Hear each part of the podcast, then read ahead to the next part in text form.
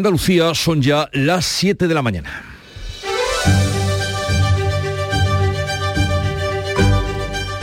En Canal Sur Radio, La mañana de Andalucía con Jesús Vigorra.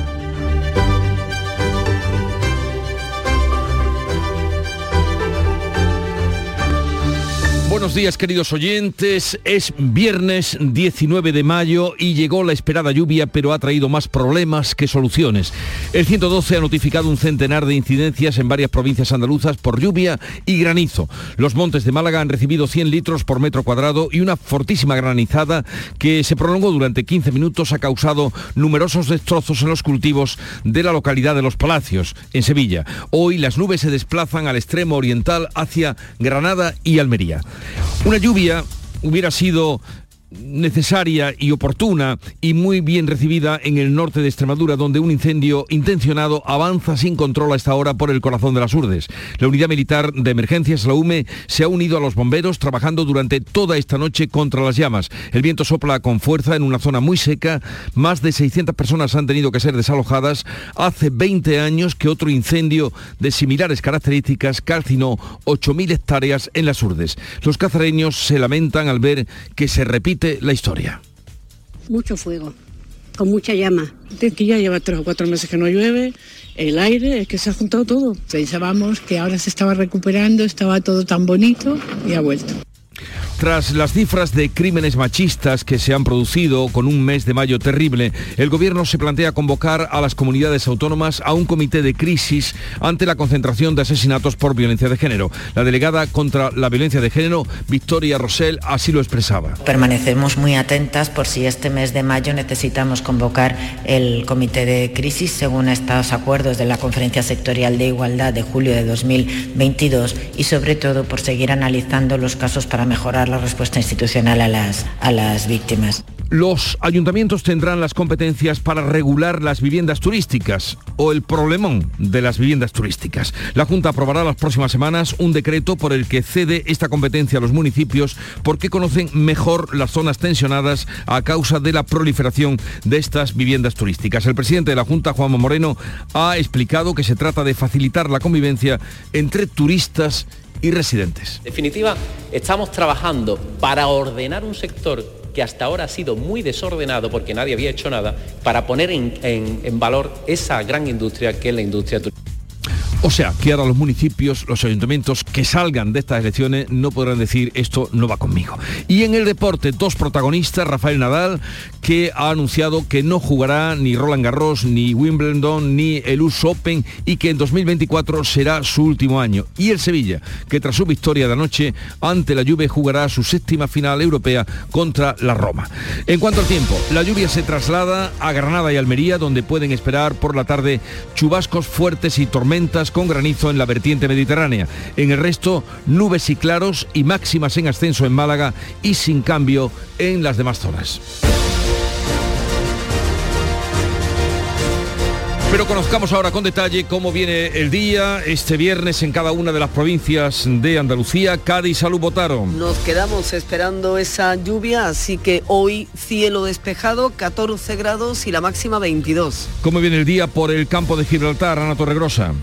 Pues eh, bastante fresquito, tenemos a esta hora 13 grados, la máxima prevista 22, cielos con nubes y claros. Pues sí que ha bajado. En Jerez, Marga Negrín. A esta hora tenemos 12 grados, el cielo está con claros y nubes. Durante la jornada llegará incluso algún chubasco, la máxima será de 24. ¿Cómo amanece Huelva, Sebastián Forero? Pues hasta ahora tenemos 14 grados, no llueve ahora, cielos nubosos, esperamos lluvia, esperamos también 25 grados en Ayamonte. ¿Y en Córdoba, Miguel Vallecillo? De momento con 13 y parcialmente cubiertos. Se espera eh, posibilidad de chubascos débiles con 29 de máxima. En Sevilla, ¿qué se esperan? Pilar González. De momento tenemos nube, pero se espera que por la tarde pueda haber algún chubasco con granizo. La misma previsión que la jornada de ayer, que sí, al final se materializó. A esta hora tenemos 14 grados en la capital, 27 es lo que se espera de máxima. ¿Cómo amanece en Málaga, María Ibáñez? Pues con nubes y claros, 12 grados de temperatura alcanzaremos los 22 y hoy, al igual que ayer, se esperan chubascos y tormentas esta tarde. Vaya bajada en las temperaturas. ¿Y por Jaén, Alfonso Miranda? Más de la mitad de la provincia nos quedamos ayer con la boca abierta esperando el agua que finalmente no llegó. A esta hora 13 grados, algo de nubes. En Granada, en Carra Maldonado. Esperamos que llueva esta tarde, que haya tormentas. Ahora está muy nuboso, tenemos 11 grados y llegaremos a 21. Y en Almería, María Jesús Recio. A la espera de los chubascos estamos, 17 grados, máxima 20 y nubes en el cielo.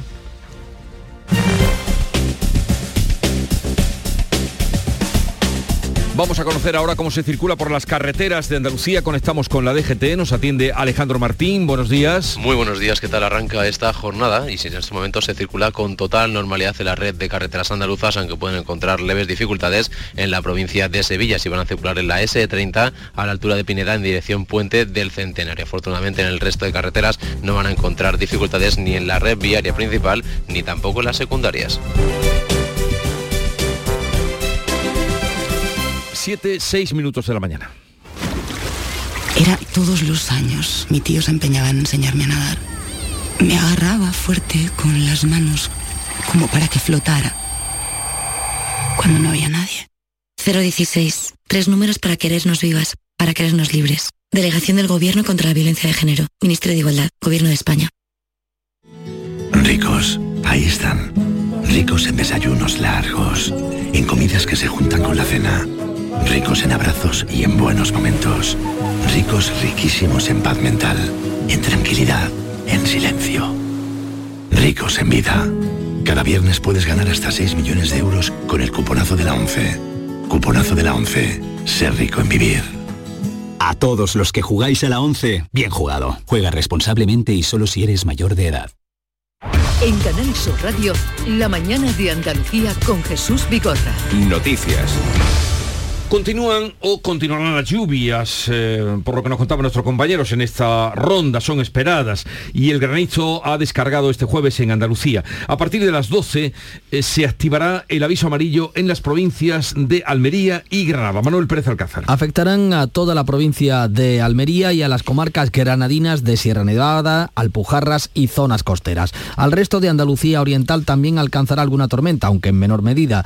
En el resto puede caer algún chubasco. Este martes el grueso ha caído en la provincia de Málaga, 95 litros en los montes. Han causado daños en plantaciones de la Sarquía. El granizo en Huelva y en puntos de Sevilla también ha dañado frutales e invernaderos bastante cultivo de arboleda, eh, almendro, nectarino, viña, que están dañados. Ahora mismo a simple vista, claro, lo que vemos es los daños en hoja y demás, en el suelo. A partir de los 3, 4 días cuando veremos cómo el árbol empieza a tirar la fruta porque la ha dañado. Se han registrado un centenar de incidencias por caída de árboles, ramas y por anegaciones de viviendas en Málaga, en Sevilla y en Cádiz. Y qué bien vendría la lluvia para un incendio intencionado con dos frentes que avanza sin control por el corazón de las Urdes y que ha saltado la Sierra de Gata en el norte de Extremadura. Nuria Durán. La unidad militar de emergencia, la UME, se ha unido a los bomberos. 200 agentes y militares han trabajado esta noche contra las llamas. El viento sopla con fuerza en una zona muy seca. 600 vecinos han sido desalojados. Hace 20 años otro incendio similar calcinó 8.000 hectáreas en las Urdes. El gobierno se plantea convocar a las comunidades autónomas a un comité de crisis ante la concentración de asesinatos por violencia de género que se han dado este mes de mayo. Beatriz Galeano. El último, el de la joven de 28 años asesinada este miércoles por su pareja en Torremolinos. No existían denuncias previas, pero la víctima había sufrido violencia de género en una relación anterior y el detenido tiene antecedentes por otras dos parejas anteriores. Según publica hoy El Sur de Málaga, una de sus exnovias desapareció en Torremolinos en 2014 y el ahora detenido fue la última persona que tuvo contacto con ella. La delegada contra la violencia de género, Victoria Rosell, apunta que en los meses con más periodos vacacionales suelen producirse más casos. La mayor eh, convivencia a muchas mujeres, eh, el hogar les supone un, sitio de, seguridad y sin embargo para otras pues puede resultar todo lo contrario y los periodos de, mayor estrés, de mayor convivencia eh, familiar pueden tener algo que, ver con este riesgo que analizaremos en caso de celebrar eh, comité de crisis. La mujer de Torremolinos es la séptima víctima mortal en Andalucía, la décimo novena en toda España en lo que llevamos de año. La Guardia Civil ha detenido a una tercera persona relacionada con la violación de una joven ocurrida el pasado fin de semana en Puente Genil. Las declaraciones de los otros dos arrestados lo han vinculado con la agresión sexual. La investigación comenzó el domingo en el municipio cordobés tras la denuncia de la joven Emilio Muñoz, teniente coronel jefe de operaciones de la Guardia Civil de Córdoba. No está la, la investigación finalizada y bueno, pues puede puede variar las circunstancias que en un principio conocemos. La policía ha liberado a una mujer en la localidad malagueña de Benalmádena que era víctima de trata para la explotación sexual. Esta mujer lanzó una nota de auxilio por la ventana del piso donde la tenían retenida. La encontró el portero del inmueble y llamó a la policía. La víctima asegura que viajó a España con un compromiso de trabajo como empleada de hogar, pero cuando llegó recibió la amenaza. Matarían a su familia en Colombia si no se prostituía para pagar el billete. La policía ha detenido a cuatro personas, entre ellas el matrimonio que la trajo desde América. Todos están acusados de detención ilegal, trata de seres humanos y contra la salud pública.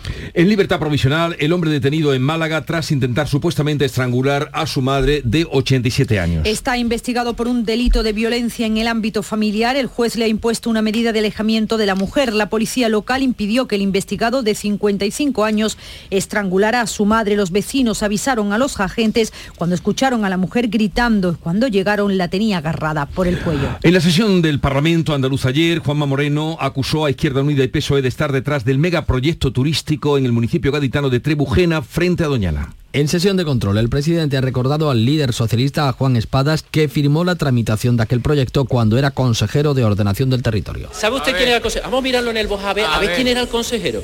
Espérate que lo busque. Juan Espada Ceja. Espadas ha explicado que solo inició la exposición pública, que es un paso obligatorio y que advirtió sobre la inundabilidad de los terrenos. Moreno también ha afeado a Izquierda Unida, que gobierna en el Ayuntamiento de Trebujena, que impulsara el proyecto. Por su parte, Adelante Andalucía ha exigido que la Junta retire la autorización medioambiental al macroproyecto. El portavoz José Ignacio García exige que la Junta retire esa autorización de inmediato. Entre todos la mataron y ella sola se murió. Y señor Moreno Bonilla, usted está metiendo la pata por día. Yo no sé si es que tiene malos asesores o simplemente es que verdaderamente su plan es sistemáticamente cargarse Doñana. Y no eche balones fuera al Ayuntamiento de Izquierda Unida o al Gobierno Central. No. No autorice usted el estudio medioambiental estratégico. Está en su mano. Pues no ha sido este de Trebujena el único problema o polémica en el pleno de ayer. Espadas, Juan Espadas, recibía también las críticas del presidente por haberse reunido en el despacho del director del CIS, el famoso popular Tezanos. Juanma Moreno preguntaba si José Félix Tezanos le ha pasado información privilegiada sobre encuestas electorales. Espadas le devolvía la crítica con la encuesta del Centra, el Centro de Estudios Andaluces. ¿Tiene usted información privilegiada?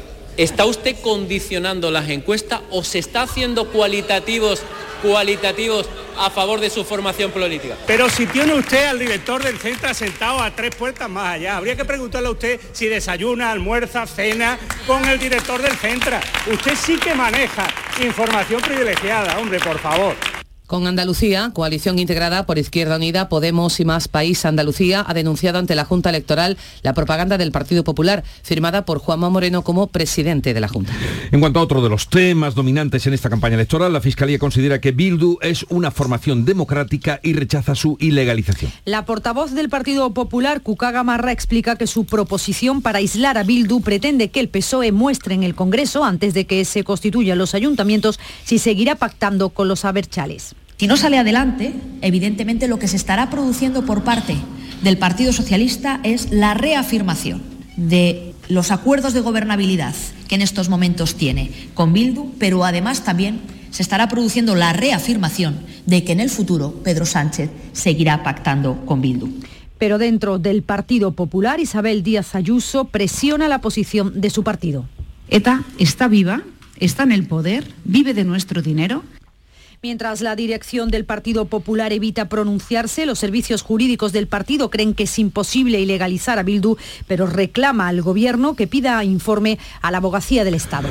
Un juzgado de Melilla investiga una red de compra de voto por correo. Hay medio centenar de personas implicadas en la trama que habrían ofrecido hasta 150 euros por cada voto. La investigación se centra en personas relacionadas con Coalición por Melilla y con otro partido político que no se ha concretado. Las sospechas saltaron por el elevadísimo número de personas que ha solicitado en estas elecciones el voto por correo en Melilla, que ha pasado de 4.000 en 2019 a casi 10.000 peticiones este año sobre un censo de 55.000 electores. La delegada del Gobierno en Melilla, Sabrina Mo, anunciaba la apertura de una investigación. Estamos inmersos en una investigación policial, habida cuenta de que hay un incremento importante del número de solicitud de votos por correo con respecto a comicios anteriores y por supuesto que es una cifra muy elevada para el censo que tenemos aquí en la ciudad autónoma de Melilla. Todo eso hace pensar que se está produciendo alguna serie de irregularidades.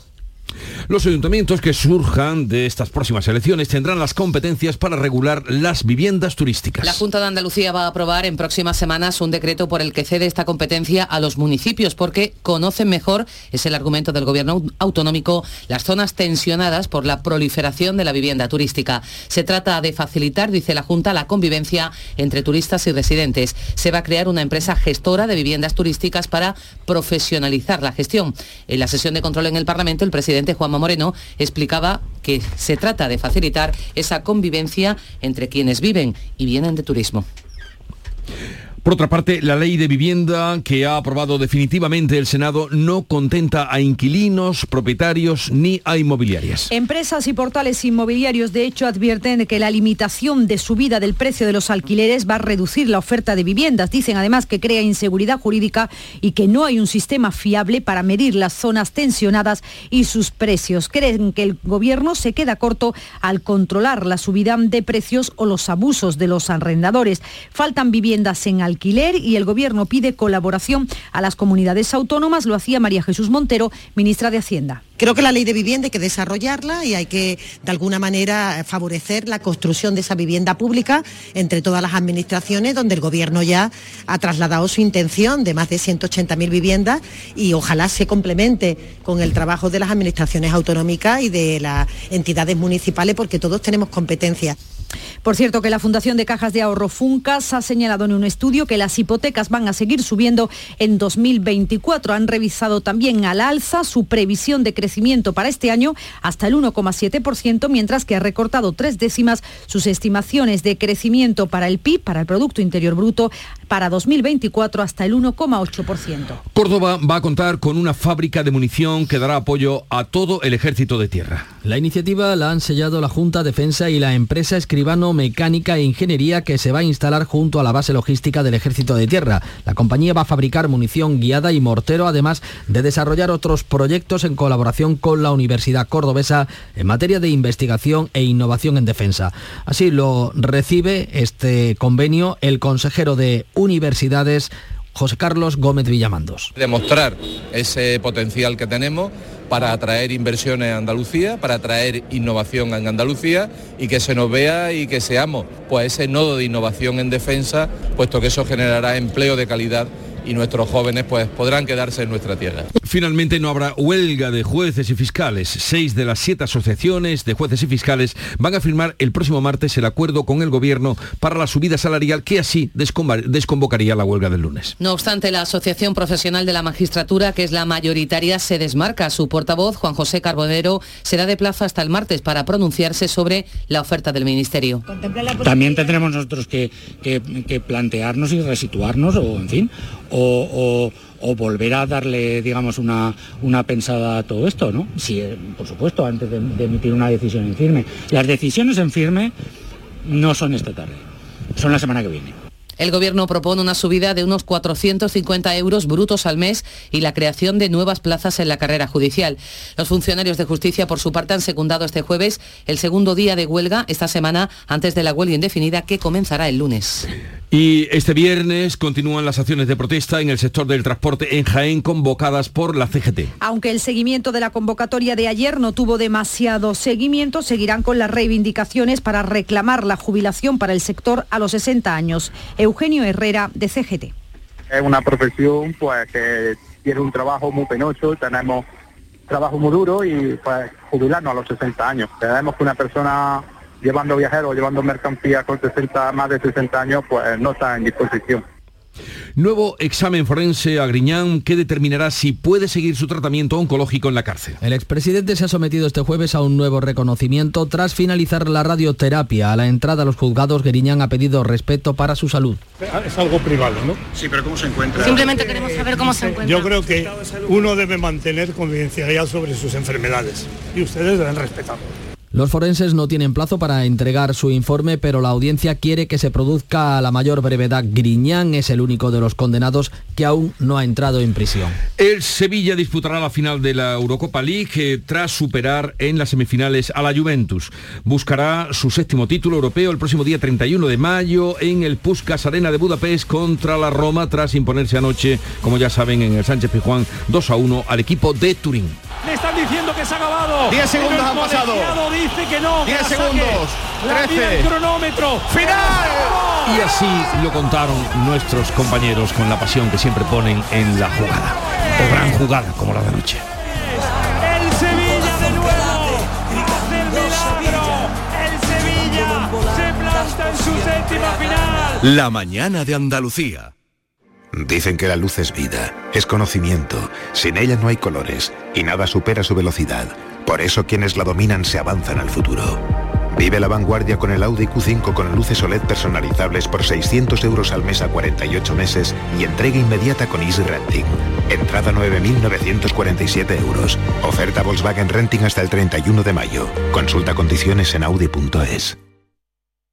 En mayo, amanece con una nueva ilusión con Social Energy. Revolucionate iluminando tu hogar noche y día, consumiendo tu propia energía y ahorra hasta el 90% en tu factura de luz gracias a nuestras baterías. Aprovecha las subvenciones disponibles para ahorrar con tus paneles solares. Primeras marcas con hasta 25 años de garantía. Estudio gratuito en el 955 44 11 11 y socialenergy.es. La revolución solar es Social Energy. Es el momento de conocer a través de lo que nos cuenta Paco Reyero lo más destacado de la prensa del día. Paco, buenos días. ¿Qué tal Jesús? Muy buenos días, son las 7 y 21, lluvias torrenciales, tormentas, rayos, truenos, las precipitaciones que se van a prolongar en nuestra tierra en los próximos días. ¿Quién diría que chubasco iba a ser la palabra más hermosa. Cuenta hoy la vanguardia chubasco. Uno dice chubasco y se siente bien. Chubasco. Cuenta hoy la vanguardia que la necesidad de agua sigue siendo imperiosa, con la mitad de la cuenca del Ebro entrando en emergencia a fin de mes. Hay que tomar medidas de ahorro en regadío en usos industriales, en consumo doméstico, se habla de la lluvia y se habla, claro, de las elecciones, que se están apurando, se están apurando las encuestas, el lunes será el último día de publicación, vamos a ver cómo pasas tú la próxima semana ya sin encuestas, estoy pensando que lo vas a pasar mal. Hoy ABC avanza que el PSC gana a Colau la batalla por la alcaldía de Barcelona y Vox consigue entrar por primera vez en aquel ayuntamiento. Baja RC y sube el PP, partido que por otra parte recoge el hundimiento de Ciudadanos y roza la mayoría absoluta en Cáceres y en Badajoz, todo según datos de GAT3 para ABC. El Mundo también ofrece encuesta de Sigma 2, en este caso para Aragón, donde el PP se dispara y puede desplazar a Lambán con el apoyo también de Vox. Bueno, ETA sigue estando presente en el debate electoral. Y en el mundo, el viñetista Ricardo dibuja a dos terroristas de la banda con capucha y chapela hablando entre ellos y uno comenta, dicen que deberíamos pedir perdón. Y el otro contesta, el otro terrorista, estás loco y perdemos toda esta crispación cada vez que hay elecciones. El confidencial calcula que el PSOE necesita una movilización extra de entre el 10 y el 15% para rehacerse tras el bache de Otegui. Esos son los datos, los cálculos del confidencial. La prensa también destaca que Díaz Ayuso afirma que ETA está viva y en el poder e insiste en ilegalizar a Bildu, mientras Génova evita desautorizarla. Para el Digital News hay una doble estrategia de Feijó y Ayuso con Bildu para pescar voto tanto en la derecha como en la izquierda. El 28 de mayo para el diario El País, en cambio, el PP ha perdido el control del discurso sobre las listas de Bildu. Ah, para el periódico de Prisa, la presidenta de Madrid se enfrenta a Feijó por la ilegalización e irrita a las víctimas, subraya el país ese comentario, mientras el confidencial apunta que el pulso de Ayuso a Feijo reabre la herida interna en el Partido Popular. Y por otro lado, Infolibre cree que los partidos se olvidan de la violencia machista, Jesús en pleno repunte de feminicidios. Eh, se habla también profusamente en la prensa de la posible compra de votos en Melilla, con un crecimiento enorme del voto por correo, un 20% está votando por correo y el pago de viviendas o dinero por votante. Sí, el español, por ejemplo, comenta y avanza que la policía investiga en Melilla a consejeros del partido asociado a Yolanda Díaz y en ese diario Tomás Serrano dibuja a un cartero, lo están pasando francamente mal eh, los funcionarios de correos con un uniforme ese cartero y el carrito metido en la cama y con un guardia civil a su lado y le dice a su mujer, tú no sabes cómo se está poniendo el reparto en Melilla. El país alerta eh, centrándose y basándose en datos del CNI eh, a los partidos de ciberataques para influir en el voto. Es un asunto que lleva destacado en portada el País News. Nos cuenta que los alergólogos descolocados están viviendo una primavera con récord de nuevos alérgicos. Está siendo caótico, destaca News, y El Mundo, por su parte, anota en portada que uno de cada tres niños que nacen en España es hijo de inmigrantes. El aumento de extranjeros en España está compensando la caída de la población autóctona que ya comentábamos ayer, eh, se registra desde hace años esa caída editorial del mundo, inmigración, sostén demográfico que apuntala la economía, la integración social, la integración laboral, Jesús, que resulta clave para la sostenibilidad del mercado de trabajo y también del estado de bienestar. Bueno, estoy deseando de conocer algunos de los titulares de la prensa andaluza. Mm, a ver, ¿cuál, sé que ¿qué destacarías? sé que te pone este momento, que te resulta especialmente grato. Ya están aquí esos titulares ABC con todo del Sevilla ABC con la foto a por la séptima, que es el titular de una foto a toda plana del triunfo sevillista. Córdoba, un gigante de la industria española en defensas que se va a instalar en Córdoba. En el diario Sur, primer día de tormentas en toda la provincia, 100 litros en la capital malagueña. La opinión de Málaga récord de exportaciones en Málaga. En Jaén, la Dana deja granizo en la provincia, pero no se cumplen por ahora las expectativas de lluvia en la provincia jiennense. En Viva Huelva, más efectivos para velar por la seguridad de los rocieros y en La Voz de Cádiz una encuesta de la capital gaditana, Bruno García, el candidato del PP, que roza la mayoría absoluta en la alcaldía de Cádiz, tanto Vox como Ismael Beiro, el exconcursante de Gran Hermano, que podrían entrar con un escaño y resultarían claves, según esos datos de La Voz de Cádiz, en un estudio de Data, Data Estudios, para saber quién va a ser el próximo alcalde, el próximo responsable del Ayuntamiento de Cádiz. Ya está por aquí con la información deportiva Nuria Gaciño. Buenos días. Muy buenas. Hogar Solar, la luz que te ayuda a ahorrar, les ofrece la información deportiva. Sevilla puede también con la Juventus de Turín, Nuria. Y es que sigue la historia de amor entre el Sevilla y la Liga Europa y que no se acabe porque queda la final del próximo 31 de mayo en Budapest ante la Roma. El conjunto de Nervión disputará su séptima final tras remontar anoche en un épico partido ante la Juve, partido que necesitó de la prórroga y que terminaron ganando los sevillistas por 2 a 1. El primer gol, el de la Juve, llegó en el minuto 65, poco después en el 71 llegó el empate gracias a Suso y ya en los primeros cinco minutos de la prórroga el definitivo 2 a 1 lo puso la Mela con un cabezazo espectacular. Locura absoluta en Nervión, donde la grada animó como nunca y donde ahora toca el próximo domingo el derby a la espera de la final. El Cádiz abre de nuevo la jornada en primera división. Sigue abonado los viernes y hoy toca un rival directo como es el Valladolid en el nuevo Mirandilla, sin margen de error, puesto que ambos están empatados a 35 puntos. La victoria sería clave para poder alejarse de los puestos de descenso del que solo un punto le separa, al igual que el Almería, que mañana no puede fallar ante el Mallorca.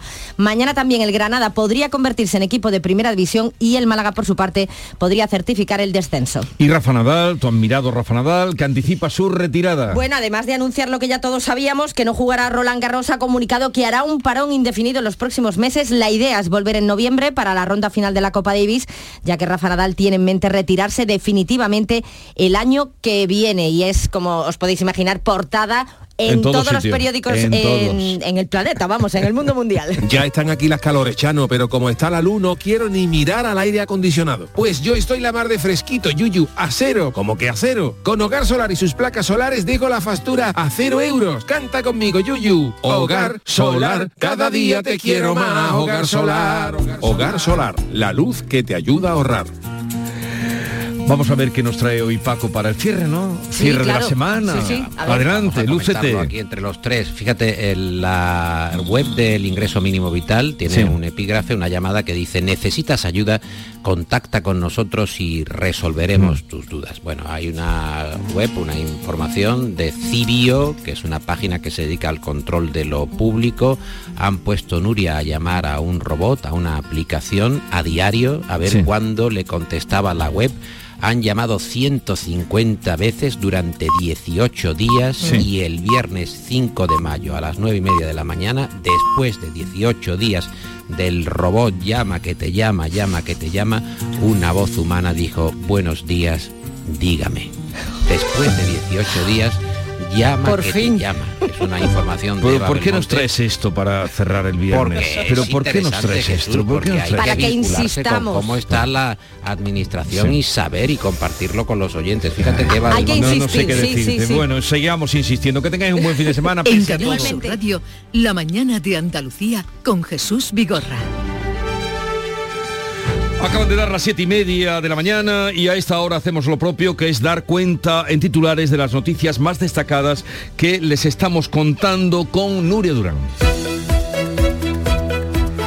La lluvia caída este jueves causa daños en las provincias de Málaga, Huelva y Sevilla. La mayor parte del agua ha caído en Málaga, 95 litros en los montes. Han causado daños en plantaciones de la asarquía. Frutales e invernaderos han quedado dañados por el granizo en Huelva, también en varios puntos de Sevilla, especialmente en el municipio de Los Palacios. Un incendio intencionado avanza con dos frentes sin control por el corazón de las Urdes en Extremadura. Actúa la unidad militar de emergencia, 200 bomberos y militares han trabajado toda la noche, sopla el viento que aviva las llamas. Hay 600 desalojados de tres municipios. El gobierno se plantea convocar a las comunidades autónomas a un comité de crisis con, ante la concentración de asesinatos por violencia de género. El último, el de la joven de 28 años asesinada este miércoles por su pareja en Torremolinos, en Málaga, la séptima víctima mortal en Andalucía, en lo que va de año, la decimonovena en toda España. Los ayuntamientos tendrán las competencias para regular las viviendas turísticas. La Junta de Andalucía va a aprobar en próximas semanas un decreto por el que cede esta competencia a los municipios porque, argumenta el gobierno autonómico,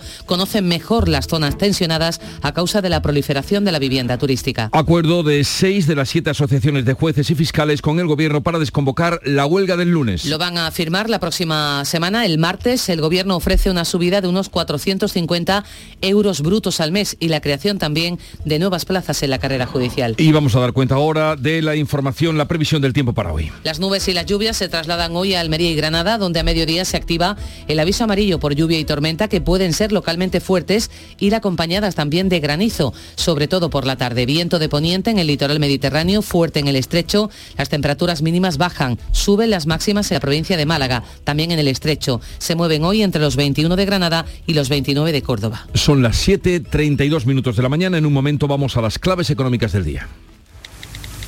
Nos gustaba vernos. Era como un juego. Ya no soy María. Soy la del vídeo. Soy. Soy un puto meme. Hay miles de profesionales especialistas en violencia sexual para querernos vivas, para querernos libres. Delegación del Gobierno contra la Violencia de Género. Ministerio de Igualdad. Gobierno de España. Nos pasamos el día dando vueltas. Vuelta que vuelta, bla bla bla. Y desde Cajamar hemos pensado que es el mejor momento para darle la vuelta a tus ahorros. Sí, con la cuenta 360 de Cajamar. Descubre todo lo que puedes conseguir. Más información en nuestra web gcc.es barra cuenta 360 y en tu oficina más cercana. Cajamar. Distintos desde siempre.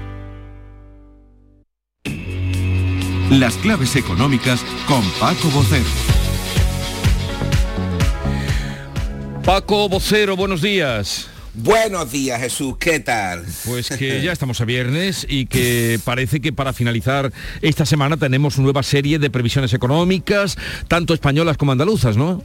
Así es Jesús, cerramos esta semana de mayo y ya miramos a la última, que nos vamos a implantar en junio a partir de la próxima, con nuevas previsiones económicas de FUNCA, que ya habéis comentado, y del Observatorio Económico de Andalucía. Respecto a las primeras, el panel de FUNCA pues, ha revisado efectivamente al alza en dos décimas su previsión de crecimiento del PIB para el año que viene, hasta el 1,7%, pero ha recortado en tres las de 2024, hasta el 1,8%.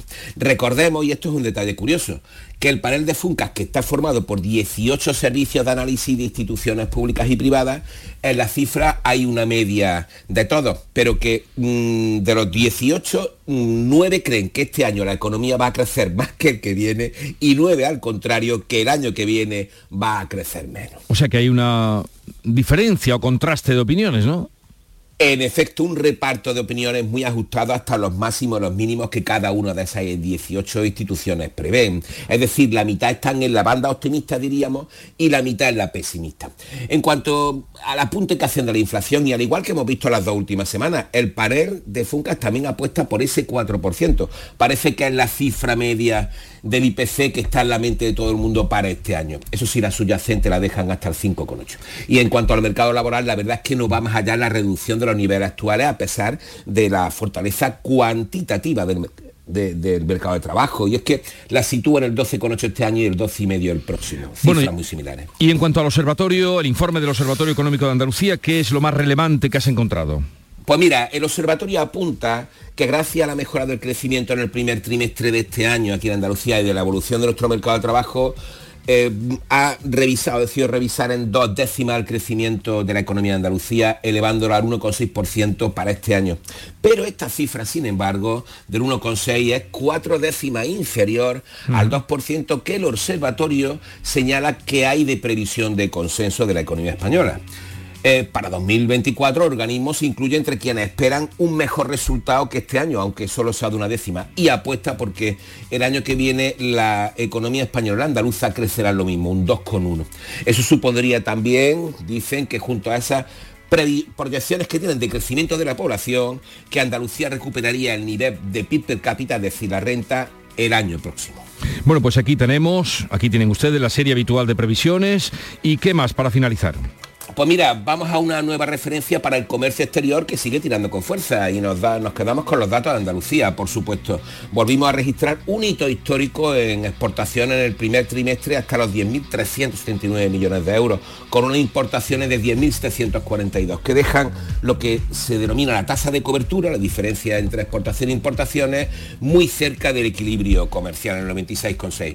Y es que la actividad exterior no deja de dar buenas noticias desde hace años y en los últimos todavía más y ahí tienen la respuesta, perdóname, a la pregunta que cómo es posible que crezcamos por encima de la media europea y al mismo tiempo que el consumo de los hogares no tiran. Pues ahí tienen la clave del sector exterior. Ahí eh, está la solución, bueno, la solución, la explicación. La clave, la, clave. La clave. ¿Y la clave musical de hoy? Pues mira, hoy, hoy nos vamos a ir con Chris Cornell, sin duda una de las mejores voces que ha dado el rock y que ayer, hace seis años, que nos dejó con 52 y muy tristemente por decisión propia, pero en su recuerdo vamos a pinchar esta maravilla llamado I'm Sarah Your Love, brazos alrededor de tu amor.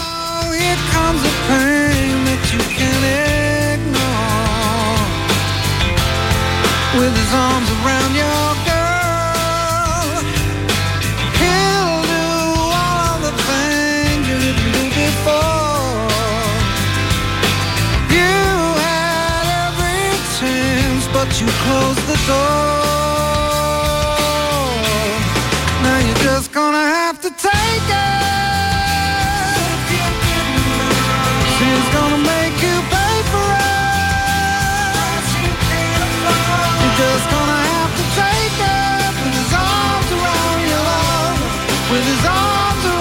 La clave musical que ahora sí, clave de bóveda porque cerramos aquí eh, la semana con Paco Bocero. Paco, que tengas un buen fin de semana y nos encontramos el próximo... Oye, este fin de semana empezáis la feria ahí, ¿no? En Córdoba. Este fin de semana empezamos la feria, efectivamente.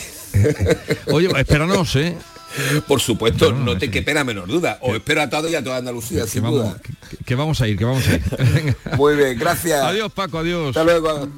Asegurarte en Montepío es muy diferente a hacerlo en otras compañías. Es como formar parte de una gran familia que lleva cuidando de los suyos más de 100 años. Descubre nuestras soluciones en salud, decesos, jurídico, retirada de carnet y mucho más, siempre a los mejores precios. Visita montepíoconductores.com.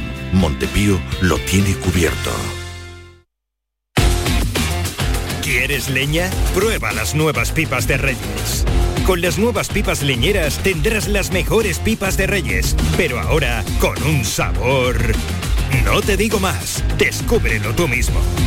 Ya en tu punto de venta habitual, las nuevas pipas leñeras de Reyes. Este fin de semana volvemos a disfrutar de la radio contigo en Gente de Andalucía, con todo lo que nos ofrece nuestra tierra y con su gente. Déjate seducir por todo lo que tenemos y síguenos. Gente de Andalucía, con Pepe de Rosa. Este fin de semana desde las 11 de la mañana en Canal Sur Radio. Más Andalucía, más Canal Sur Radio.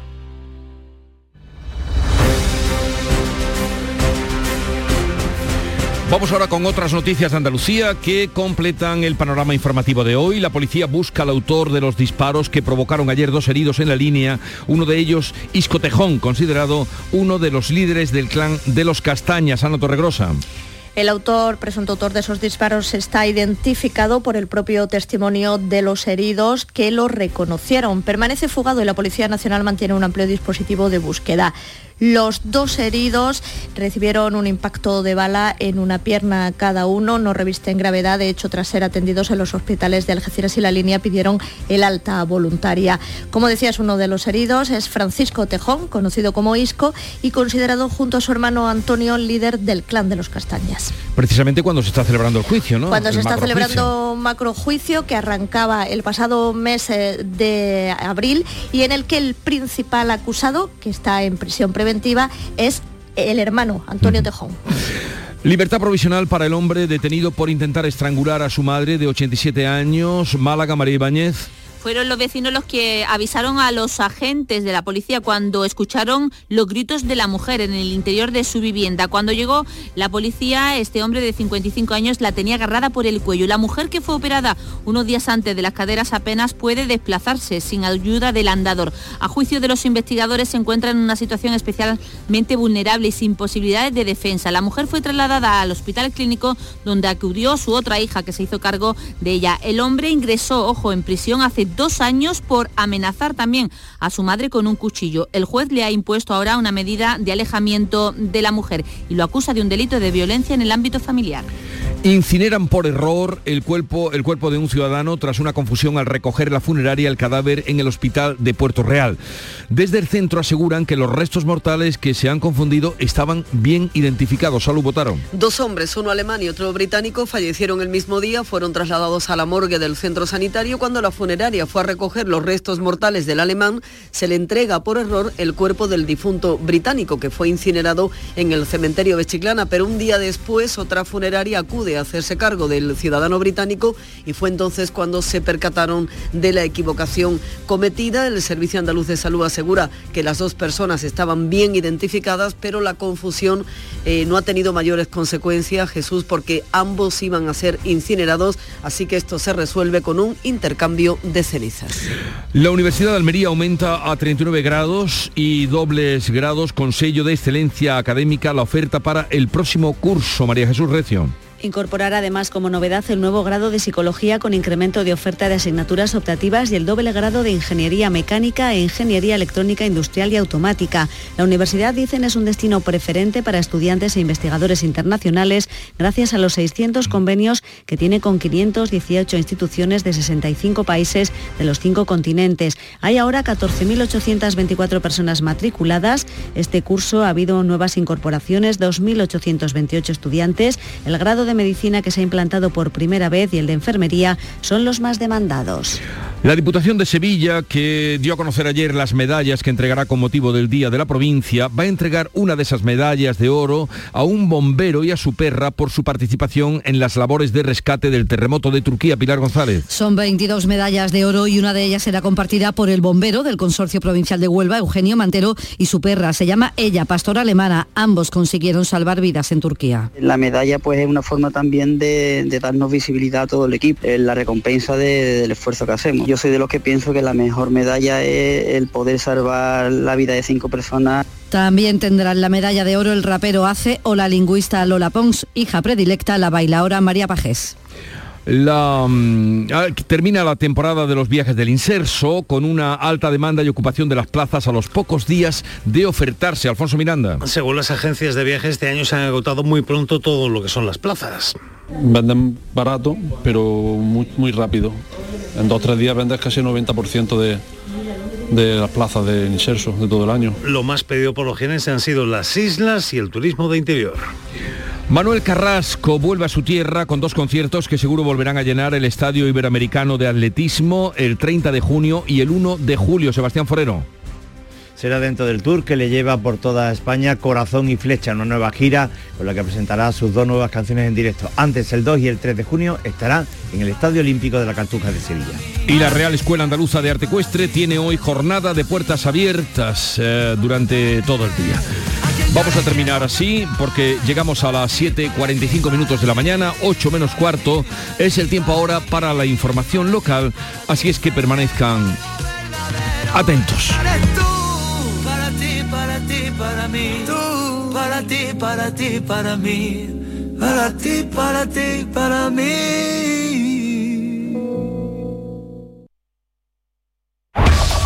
En la mañana de Andalucía de Canal Sur Radio. Las noticias de Sevilla. Con Pilar González.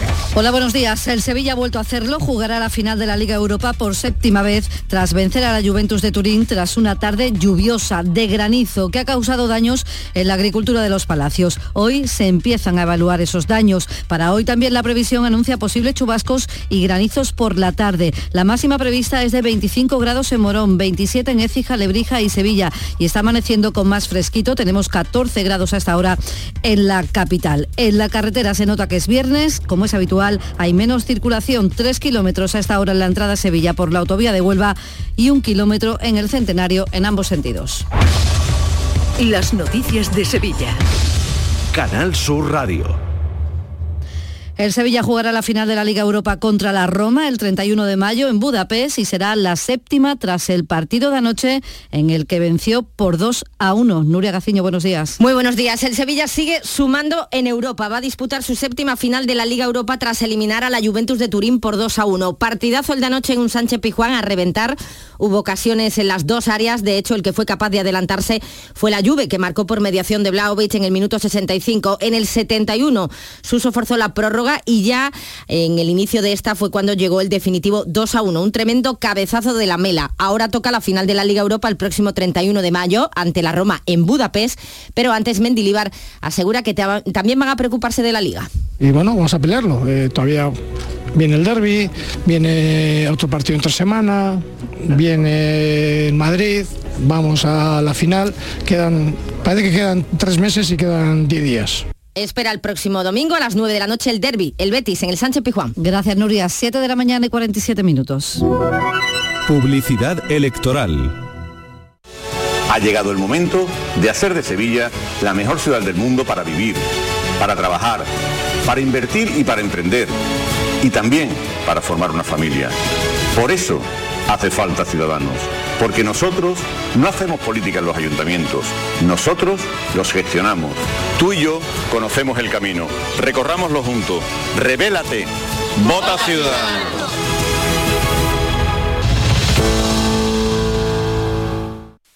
Hay algo que nos define a todos los que nacemos en esta ciudad un orgullo infinito por ser sevillana.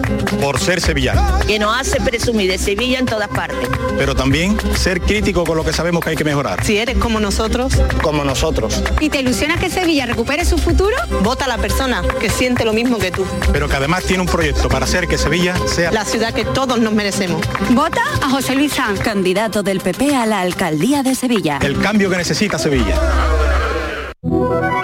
Publicidad electoral. En Canal Sur Radio, las noticias de Sevilla. Vamos ya con esos daños de la tormenta de la pasada tarde, una tormenta con granizada de 15 minutos que ha causado una treintena de incidencias, especialmente en los Palacios y Villafranca. Ha causado importantes destrozos en el campo. Este es el sonido de esa granizada. Hay daños en cultivos e invernaderos. Nos lo ha contado el alcalde de Los Palacios, Juan Manuel Valle. Hay zonas graves, ha habido daños en, en, muchas zonas de invernadero que ha hundido los invernaderos en plena producción de tomate, almendro, las zonas de frutales. La verdad que la graniza en el campo ha hecho daño. Se empiezan ya hoy a evaluar esos daños. En otros puntos de la provincia como Santiponce se produjeron anegaciones en viviendas. En Alcalá del Río la tromba dejó sin luz a los vecinos de la pedanía del Viar. En la capital se registraron vientos de hasta 40 kilómetros con caída de árboles y ramas sobre varios vehículos como ocurrió en la avenida Manuel del Valle y también en las calles Pino y periodista Ramón Resa. Y hoy es viernes, octavo día de campaña electoral y los candidatos siguen lanzando sus propuestas. Es la crónica de campaña de Asunción Escalera. 28 de mayo, elecciones municipales en Sevilla. Información electoral en Canal Sur Radio. Crónica de campaña el candidato del PSOE a la alcaldía de Sevilla, Antonio Muñoz, se ha centrado en asuntos de movilidad. Insiste en la necesidad de recuperar el tiempo perdido, que se hagan a la vez los dos tramos de la línea 3 del metro y el estudio de la 2 Isabel Campos. Antonio Muñoz asegura que seguirá reclamando tanto a la Junta de Andalucía como al Gobierno central las gestiones necesarias y el acuerdo para que se hagan a la vez las obras de los dos tramos de la línea 3 y comience la licitación de la 2. El Gobierno de España, a través de la ministra de Hacienda, se ha manifestado valorando o viabilizando la financiación del 50% también para la línea 2. Por tanto, no debería de haber problema por parte de la Junta de Andalucía que una vez que tengan actualizado el proyecto de la línea 2 y una vez que eh, tiene la garantía de la financiación por parte del Gobierno de España, se produzca la correspondiente licitación. Creo que Sevilla aguanta perfectamente que se inicie el tramo de la línea 3 y el tramo de la línea 2 de manera simultánea. Se trataría de recuperar el tiempo perdido durante estos últimos años. Sobre esta línea, precisamente, he hablado con los vecinos de Torreblanca, a los que ha prometido una mejora en los servicios sociales y el cumplimiento de los plazos del Tranvibús. Por otra parte, ya en la provincia, el secretario general del PSOE sevillano, Javier Fernández, ha mostrado hoy su apoyo a la candidata socialista de Carmona, Maribel Montaño, que quiere peatonalizar buena parte del centro el paseo del estatuto. Soterraremos el tráfico rodado por un aparcamiento subterráneo que ya está construido en la parte baja y además pues convertiremos toda la parte superior en una lámina completa peatonal para eh, la conversación, para el frescor, para el disfrute ciudadano, juegos infantiles y por supuesto también para que bares y comercios de la zona puedan tener su desarrollo y su prosperidad que también buena falta les hace. Vamos también a peatonalizar nuestra plaza arriba, el centro del conjunto histórico. El candidato del PP a la alcaldía de Sevilla, José Luis Sanz, ha recorrido la ciudad en autobús. Lo ha hecho mostrando los grandes proyectos que considera paralizados. María José Molina. José Luis Sanz contabiliza hasta 60 incumplimientos por parte del Gobierno municipal con la ciudad de Sevilla. Entre ellos ha destacado el proyecto para el mercado de la Puerta de la Carne. Que es uno de los principales símbolos de la desidia municipal, del abandono y de la dejadez. Insisto, el Centro Pompidou se interesó por este espacio pero Sevilla se ha especializado con este Partido Socialista en aburrir a cualquiera que quiera invertir un euro en la ciudad de Sevilla. Antonio Enamorado, el candidato popular a la alcaldía de Lora del Río, ha subrayado en Canal Sur Radio la importancia de la formación para fijar la población de la localidad. Vamos a potenciar la formación profesional sanitaria, porque eso permitiría a que la gente de Lora se montase en el tren, viniese a trabajar a algunos de los centros de trabajo y volviese a su pueblo a dormir. La candidata de Podemos Izquierda Unida a la alcaldía de Sevilla, Susana Hornillo, ha defendido su proyecto frente al bipartidismo de PP y PSOE. Lo ha hecho arropada por su secretaria general, Ione Belarra que si seguimos insistiendo en estas políticas del bipartidismo PP y PSOE, que cuando ellos tienen que pactar para dar un pelotazo urbanístico, lo hacen sin ningún problema. Lo han hecho, pactaron para el pelotazo de Altadis, para el pelotazo de la Gavidia, para el pelotazo de Palmas Altas. Ellos no tienen ningún problema en pactar para dar pelotazo. Y tenemos que acabar con esa cultura del pelotazo. El candidato de Ciudadanos al Ayuntamiento de Sevilla, Miguel Ángel Omesquet, ha presentado la nueva delegación de transformación económica y del modelo productivo. La mejora de la regulación, la simplificación administrativa, el apoyo al tejido empresarial y, por supuesto, la captación en nuestra ciudad de grandes proyectos. Vamos a desengrasar la burocracia local que condiciona y dificulta la implantación de negocios y grandes empresas en Sevilla y, por tanto, afecta al empleo y a la vida de los sevillanos. La candidata de Vox a la alcaldía de Sevilla, Cristina Peláez, hace esta propuesta para los mercados de abastos. Simplificar la burocracia para los nuevos placeros y diseñar sistemas de pagos aplazados de fianzas y tasas. Aumentar el plazo para el pago de la fianza de los herederos de los placeros fallecidos. Sevilla. Elecciones municipales en Canal Sur Radio. Los tiempos asignados a los distintos partidos en este bloque informativo se han fijado según el criterio de la Junta Electoral y no según el criterio periodístico. Les contamos también que la Asociación Sevilla Quiere Metro ha enviado cartas al presidente de la Junta, a dos consejerías y al Ministerio de Transporte para pedir que acelere todo el proyecto de la red de metro, que la Diputación de Sevilla entregará las distinciones por el Día de la Provincia el 6 de junio. La bailaora María Pajés será hija predilecta e hijo adoptivo el presidente de la Fundación Cajasol, Antonio Pulido, además de 22 medallas de oro. En sucesos ha ingresado en prisión un hombre detenido en Sevilla con 19 reclamaciones judiciales por estafas telefónicas. Y en Cultura, el Cine Cervantes reabrirá, reabrirá en octubre, coincidiendo con su 150 aniversario. Será además subsede del Festival de Cine. Y este fin de semana se celebra el Festival Interestelar en el Centro Andaluz de Arte Contemporáneo. Música en directo durante dos días. Y la cantante Luz Casal actúa hoy en el Cartuja Center. Llamo para saber cómo estás. Sé que resulta extraño dispuesta a escuchar lo que quieras contar. Escuchas La mañana de Andalucía con Jesús Vigorra, Canal Sur Radio. Aquadeus, el agua mineral natural de Sierra Nevada, patrocinador de la Federación Andaluza de Triatlón, les ofrece la información deportiva. Y es por 8 menos 5 de la mañana, un viernes teñido de rojo. Nuria Gaciño, buenos días. Muy buenos días, menos mal, menos mal que nos queda el Sevilla que sí cumplió y que ha vuelto a demostrar por qué le gusta tanto la Liga Europa.